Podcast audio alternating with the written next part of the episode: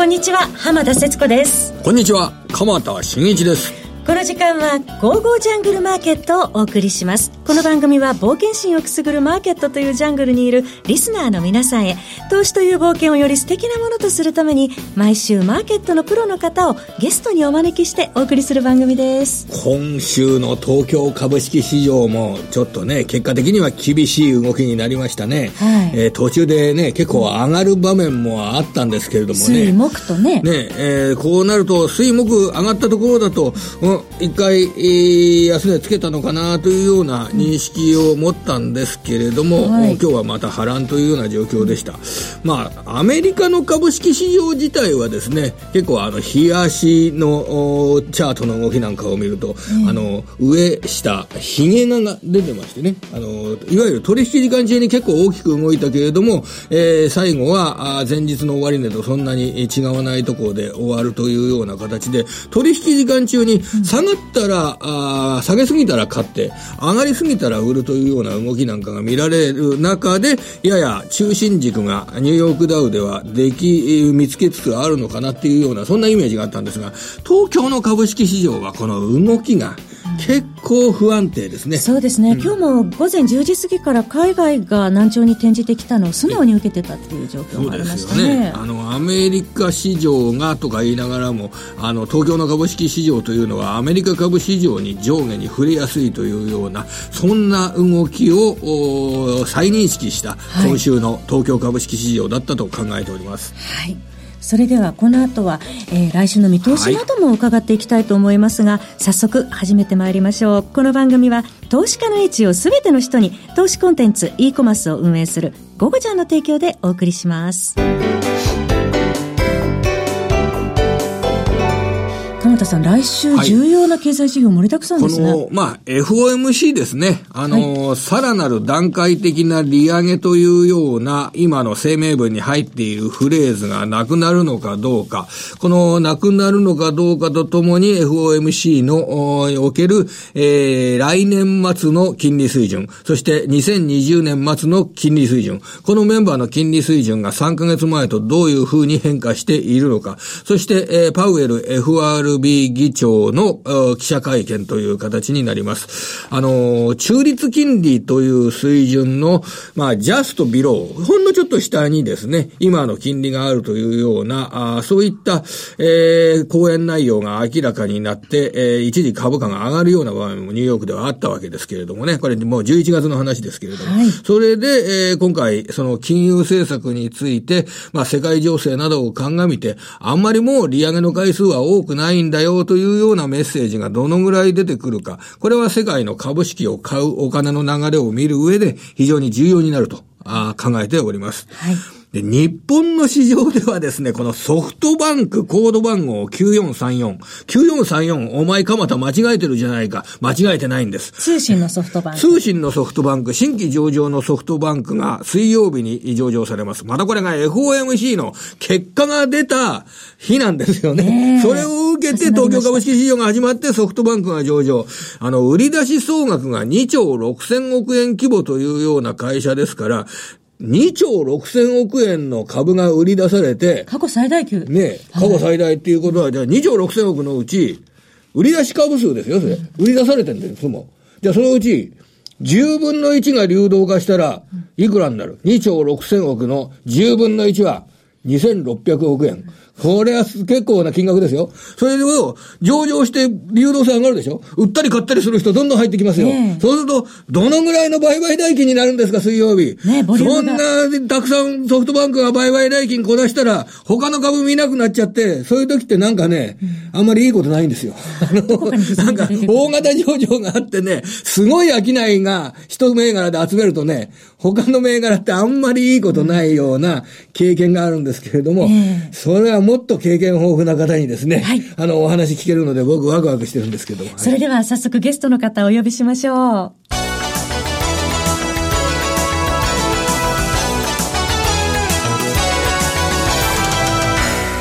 本日のゲストは株式市場を見続けて40数年のこの方、荒野博さんです。よろしくお願いします。お願いします。こんにちは。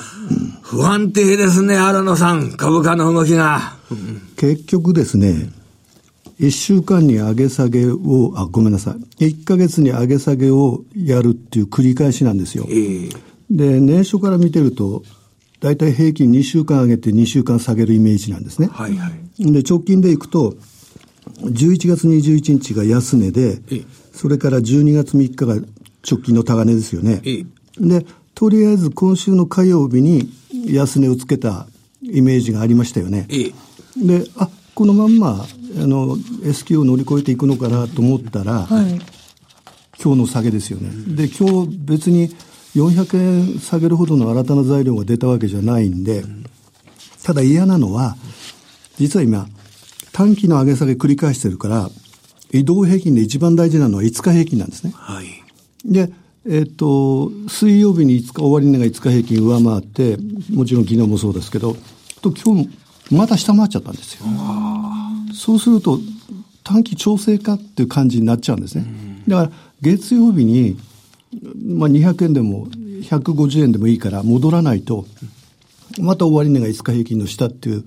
流れになっちゃうんで、ちょっと嫌ですね。それにソフトバンクが控えてるとなるとですね。で、基本的にはこの上げ下げっていうのは、なんですかね、自律的に上げる力がないんですよ。で、今、今の日本株って下げないと上げない。例えば直近でいくと、ええ、1340円下げて1455円上げて、ええ、で、12月11日までまた1400円下げてるんです。よ。この繰り返しなんですね。ええ、そうすると何が、何が決めてるかって言ったら、もちろん、あの、米国株の動きもあるんですけど、うん。基本的にはボラティリティなんですよ。で、これがある限りは相場は落ち着かないっていうデータは、あの、後でお示ししますけど、そうすると、その流れの中でいるから、よほどの好材料でも出てこないと上がらない。例えばニューヨークが500ドル高とかですね。だからその繰り返しですから、まあ、とりあえず、今日の流れを月曜日に断ち切んないと、またその2万1000近くまで行ってしまう、えー、という流れじゃないかと思います。あの、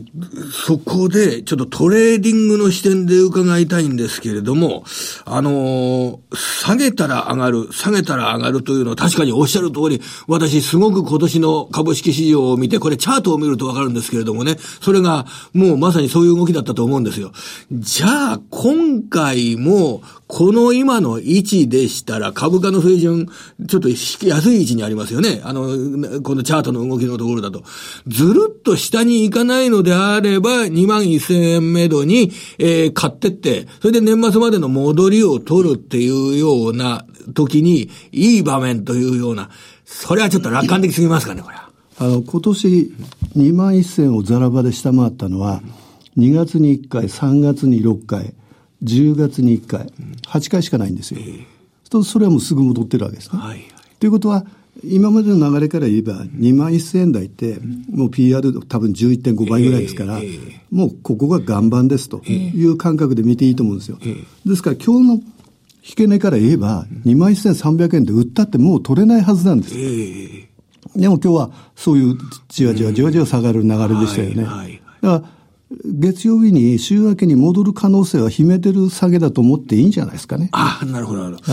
ただ、あの、そこで荒野さん。僕ですね、もう12月になったから伺うんですけれども、あの、トピックスを持っていた投資家と、日経平均を持っていた投資家が、えー、1月、今年1月から用意ドンで、えー、自分の資産を比べた場合、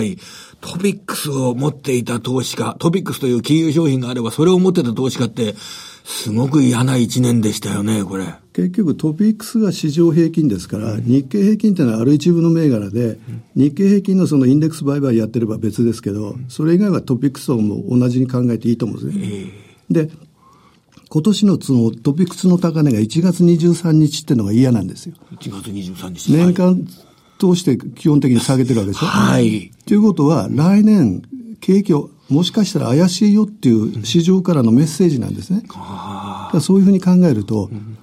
ちょっと嫌ですよね。1月高値で今安値ですもんね。年初来安値更新しましたずっとこれ、今週年初来です。ね、持ってたずっと、あの、時間が経つたびに基本的には、あの、資産が減ってたっていう1年だったわけですよね。そうです、ね。ここまで下げれば、もう今度はトピックスは買いだとか、全体、日本の株は買いだとかいう理屈は、今のところ、そんなはっきりした形は出てないわけですか？あの、チャート見るとですね、200日から、例えば100日、63ヶ月とか、1ヶ月とか、全部下向いてるんですよ。だからここ上値抑えられますよね。で、あの、先週日経平均が戻っても、要するに2万2500円とこ抜けなかったじゃないですか。えー、あそこも移動平均の塊があるわけですね。えー、で、それも下向きですから。えー、そうすると、なかなか難しい。と、今のこう移動平均が今、200日で1700ポイントちょっとなんですね。ああいうのが全部1600ぐらいまで下がってくる時間を待つか。結構時間かかりそうですね、それね。ですね。えー、あと、荒野さん気になるのが需給のところなんですけれども、はい、このところ空売り比率が全然40%割らない状態が続いてますよね。これはどう見たらいいんでしょうか？結局ですね、えー、その最初1月高値から2月に下げたときに、うん、あそこで売り方が味しめたんですね。うん、だから年間平均で11月末で計算したとき42.6%なんですよ。去年42%の中、ほとんど超えてないんです。と、えー、いうことは、売り方が支配しているマーケットは1年間続いてきた。では、その流れで、例えば、5日平均で空売り比率見て、45%超えると必ず安値つけるんですよ。えー、だから、ここ、短期的に買い場なんでね。はい、じゃあ、日経平均って、インデックスってなんで上がるかって言ったら、その売り圧力が弱まるときに上がる。えー、2週間ぐらい弱まる局面があるんですね。うん、45、6までいったやつが41、2ぐらいまで下がる。うん、その時に1000円とか1200円戻る。うん、これの繰り返しなんです。それは要は、下げトレンドの中の戻り場面。これが上げてる場面ということです。おっしゃるとりです。で、今年で持続的に上げたのは3月23日から5月21日の高値なんです。あそこは7週連続外人が買って、円が104円台から111円台まで行ったから、2ヶ月上がったんです。あれ以外は、1ヶ月上昇相場続いたことないんですよ。いやあの9月から10月でも9月7日、10月2日だから、要するに1ヶ月持ってないんですよね。そうか、下げトレンドの時というのは、買いで取るというのが非常に、あの、限定された場面というようなことになってしまうんですね。もう戻りのあやを取るっていう、本当に短期的なトレーディングでしか、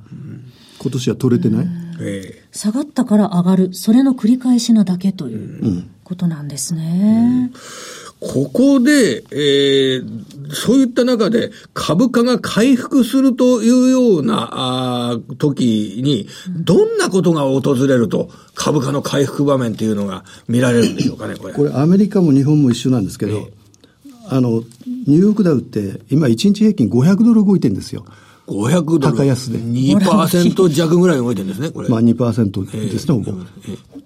えーと日日経平均も今日も400円近く動いてるわけです、ね、はい。これも 2%, 2でしたね。で、今年ですね、その日経平均のこれ1ヶ月平均ですけど、各月のですね、高値マイナス安値の1ヶ月平均を終値の1ヶ月平均で、いわゆる変動率出すんですね。はいはい、と、これ1%超えてると株上がんないんですよ。そうなんですか。例えば今年で言えば、2月6日から4月23日、ええ、10月11日から今日まで。はい。と、このボラが静まる。うん、で、日経平均って今年一番動かない時、1日平均100円だったんですよ。えー、ニューヨークダウは、あの、10月の高値までって、あの、9月って1日平均100何十ドルしか動いてませんから。はい。高値安値がですよ。ええー。と今なんか下手すりゃ700ドルとか。うん、と、これが収まらないと。ボラティリティの低下っていうか、その、値幅のその極端な触れが止まる。うん、そうしたら、あの、自然にその、けん、いわゆる堅調相場みたいな相場になっていくわけです。あの、アメリカ株が近年まで上げてた時というのは、よく、あの、ゴールディロックス相場とか言われてますけど、目立たないで、じわじわじわじわ、じわじわじわじわ上がってるって局面でしてね。あれが、ボラティリティが小さいという局面なんですね。目立たないけど、じわじわじわ。だから日中値幅もそうですけど、ええ、1日のその前日比の値幅も、ええ50ドル、60ドル高の連続じゃないですか。はいはいはい。500ドル高なんてやんないですよ、そういう時は。それでじりじりじりじり上がっている。あの、別に売買しなくても少しずつ、あの、上がってきてるんで、売る動機づけがあんまり生じないような、そういう相場だったのが上げてる時でして。今は上がってるんで、これ、ボラティリティが大きくなると、そういう、ボラティリティの大きいものはリスクが大きいから、株式として保有が難しいっていうような、そういうことになるわけです。だから今、日本株から長期投資家が抜けてるっていうのも、それなわけですよね。要するに、あの、値幅が大きい時って、後で考えたら、動いてないんですよ。でもアメリカ株もそれだけボラが大きい。でも今の外部要因考えていたらボラが収まるような感じには思えないんですが、新野さん、まあ、今年年内最後のご出演ということで、来年どうご覧になってらっしゃるか最後に伺いたいんですが。とりあえず来年の全般は、ちょっと厳しいと思った方がいいと思うんですよね。で、先ほど申し上げたトピックス1月高値で、基本的にずっと下方トレンドってことは、株式市場は来年の景気思わしくないよって言ってるのと一緒なんですよ。で、もう一つは、アメリカのおそらく利上げが、もう来年に入ったらこれは止まるぞって話になると思うんですよ。はいそうすると、今まで描いてた円安っていうシナリオが少し薄くなる。そうすると、今年ドル円相場が一番動かなかったマーケットなんですけど、来年もしかしたら日本株がそういうマーケットになるかなるほど。日々の値動きは意外と大きいんだけど、実は考えてみたら、年間の値幅って2000円しかなかったとか、そういうことが起こりうるんじゃないかと。あじゃあ今年のようにやはり下がったから上がるのみみたいな。基本はそうですねなるってことですね。ただ、そうは言いながら、下値は硬いと思うんですよ。もう2万1000ってなってくると、来年の今頃日経平均の、あの、一頃当たり純資産って2万1000なんです。はい。PBR1 倍になるんで、ええだから下は硬い。ただ、上値のその、なんですかね、上昇余地があんまり大きくないんじゃないかなって。こうやって業績の方がガンガン落ちるとか、そういうような、あことになったら、業業績は横ばいだと思それでしたら、あの、やっぱり純資産っていうのは、あーこれ、えーサポート要因にはなるわけですよねそうおっしゃる。おっしゃるとおりです。さて、ここで FX オンからのお知らせです。本日番組にご出演いただきました荒野さんのメルマガ、荒野博士のテクニカルルームから FX オンから好評配信中です。40数年の市場分析の経験を活かされたメルマガ、価格は月額4500円。荒野博士のテクニカルルームからでトレード成果をどんどん上げてまいりましょう。詳しくは番組ホームページ右の午後ちゃんトレードサロンのバナーをクリックしてください。はい。えー本日のゲストは荒野博さんでした。荒野さん、どうもありがとうございました。ありがとうございました。どうもありがとうございました。えー今日はね、すごく荒野さんのいつものながらも、あの、ええじっくり、あの、理論を、まあ、を含めてお話伺って、今年振り返っていただきましたけどねすごくすっきりしました、今年。はいで、まあ、来年の株式市場ですと、やっぱり、あの、結構、ご前半は厳しめのことを考えながら、えー立ち向かっていかなきゃいけないのかなというふうに感じた次第ですねそうで。すね。荒井さんのお話を伺いながら、やっぱり相場のリズムってちゃんと掴んでおくの必要かなってのはい、思いましたね。株価の位置やあのデータ、あーそれをしっかり押さえておくことが必要ですね。えー、鎌田さんどうもありがとうございました。こちらこそありがとうございましたそれでは皆さん、また来週。この番組は投資家の英知をすべての人に投資コンテンツ e コマースを運営するゴゴジャンの提供でお送りしました。